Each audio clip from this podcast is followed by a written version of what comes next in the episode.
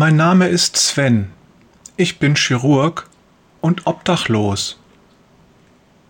Manche Menschen sagen, ich hätte meine Würde verloren. Andere sagen, dass ich sie jetzt überhaupt erst finde. Jesus sagt, dass ich sie schon immer hatte und gar nicht verlieren kann. Vor fünf Jahren noch war ich ein erfolgreicher Chirurg in einer renommierten Klinik in Berlin. Doch dann wurde bei mir Multiple Sklerose diagnostiziert.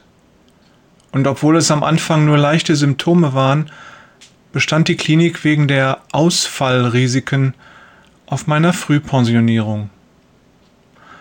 Heute denke ich manchmal, das musste alles so kommen. Die Abfindung deckte gerade einmal die Behandlungskosten für ein Jahr. Danach geriet ich in finanzielle Schwierigkeiten, denn die Krankheit schritt schnell fort und die Krankenversicherung übernahm nur einen Teil der enormen Kosten. Meine Frau und Kinder standen mir bei, als ich die Diagnose erhielt. Lange Zeit kämpften sie um mich, doch meine Verbitterung und Hoffnungslosigkeit wurden immer mächtiger. Sie begruben mich regelrecht. Ich wurde reizbar und ungeduldig und begann zu trinken.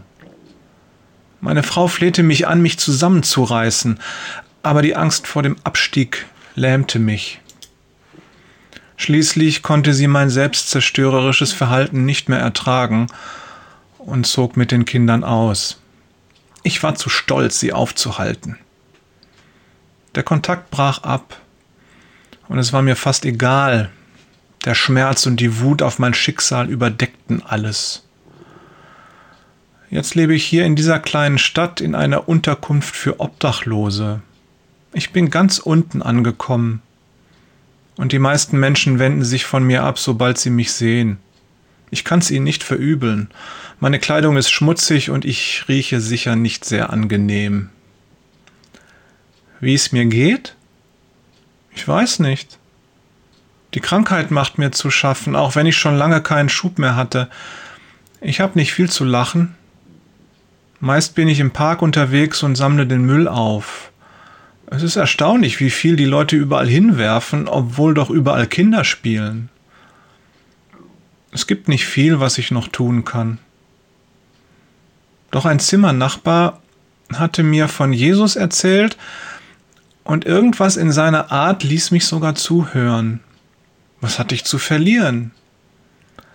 Er sagte, dass Jesus jeden von uns liebt und für jeden eine Aufgabe hat.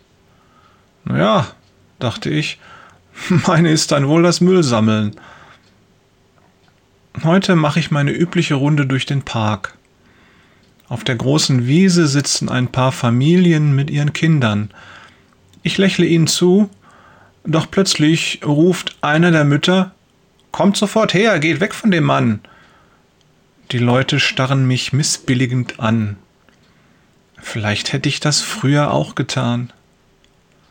In Gedanken spreche ich ein Gebet für sie. Das hat mir mein Leidensnosse auch gesagt. Sprich immer mit Jesus.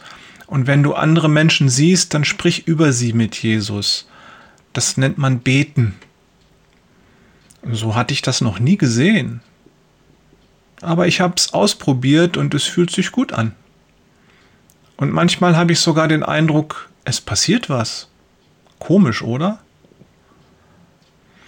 Eines der kleinen Kinder ist auf halbem Weg zu seinen Eltern, als es stolpert und der Länge nach hinschlägt. Laut schreiend hält es seine Hand hoch und jeder sieht, dass es sich tief in die Handfläche geschnitten hat. Voller Panik kommen die Eltern angelaufen und völlig kopflos beginnen sie, ein Pullover um die stark blutende Hand zu wickeln.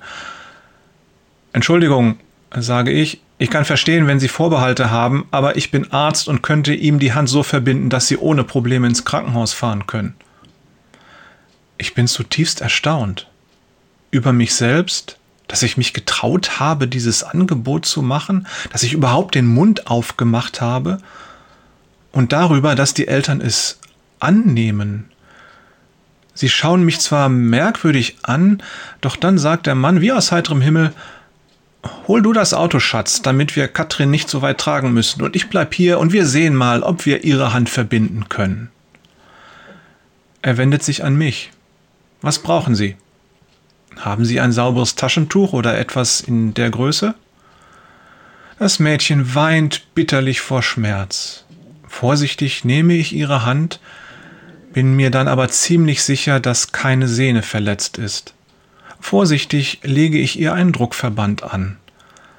Aus dem Weinen ist ein Schluchzen geworden und ihr Vater nimmt sie dankbar auf den Arm. Ich danke Ihnen, sagt er mit einem offenen Lächeln. Sie hat ein Engel geschickt. Dann sieht er mich nachdenklich, als wenn ihm ein spontaner Gedanke durch den Kopf gehen würde, an. Komisch.